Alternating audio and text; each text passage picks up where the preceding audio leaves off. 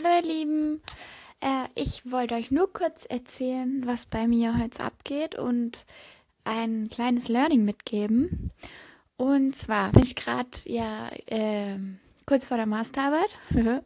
also ich fange die jetzt an und das ist ein Ding, wo einfach riesig ist. Man weiß, okay, das sind sechs Monate, wo ich an diesem Ding arbeite das ist eine Sache, wo für mich Sinn machen muss, weil ich kann mich sonst nicht sechs Monate motivieren und wo einfach im ersten Moment extrem riesig sich anhört. Und äh, ja, nach dem ersten Gefühl so von, oh mein Gott, wie soll ich das schaffen? Wo fange ich denn eigentlich an? Habe ich dann mal wieder so meine Skills rausgeholt und habe mein Zeitmanagement äh, gemacht. Besser gesagt, ich habe einen Plan aufgestellt. Und ich weiß nicht, wie viel ihr schon in Richtung Zeitmanagement euch informiert habt. Ähm, ich habe das vor vier Jahren ziemlich arg, habe da dann auch Kurse gegeben im Rahmen von der Hochschulgruppe ISAC und habe dann, ähm, ja, habe das für mich eigentlich ganz gut hinbekommen.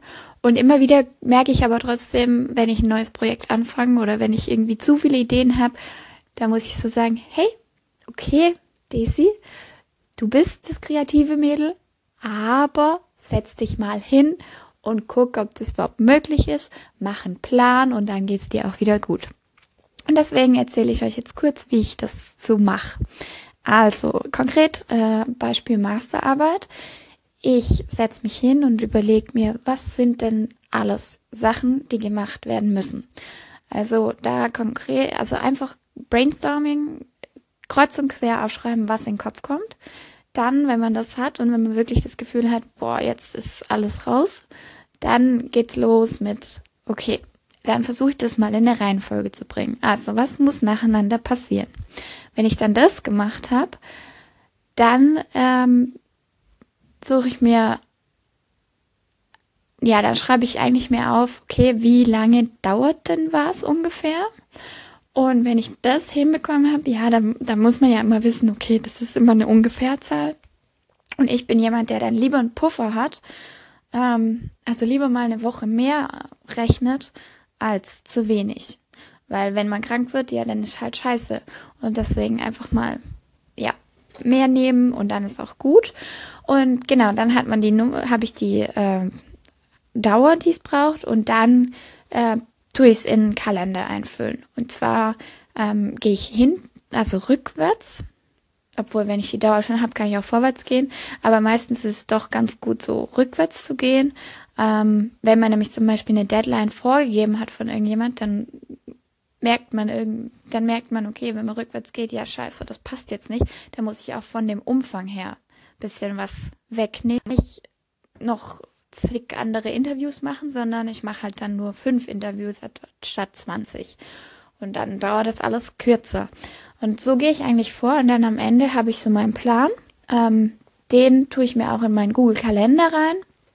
Und in Google Kalender habe ich dann die ganzen, ja, die ganzen Termine, wo ich auch sonst meine Termine äh, dokumentiere und habe dann so Milestones. Also ich färbe die dann immer hübsch ein weil ich bin halt ein visueller Mensch. Und dann, ähm, ja, kann ich auch immer tracken, okay, bin ich jetzt wirklich bei dem Stand, wo ich sein will? Und äh, bei der Masterarbeit ist halt gut, man kann das gut in Seiten tracken oder in, ja gut, Literaturanalyse ist halt schwierig zu sagen, so, aber das ist dann so ein Gefühl, wie weit steht man, was fehlt noch an Inhalt. Und äh, genau, bei der Literaturanalyse arbeite ich auch viel mit Mindmaps, so, um einen Überblick zu bekommen. Genau, jetzt sind die vier, fünf Minuten auch schon fast rum. Ähm, ganz quick war das und ich hoffe, dass es dir ein bisschen was bringt, einfach wie ich so ein großes Projekt angehe und wie ich meinen Zeitplan mache, wie ich es dann einhalte.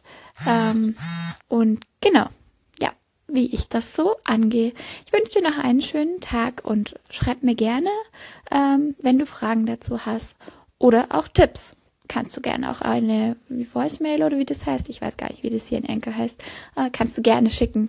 Und ich freue mich auf dich und viel Spaß bei allen Projekten, die du so noch starten wirst. Tschüssi!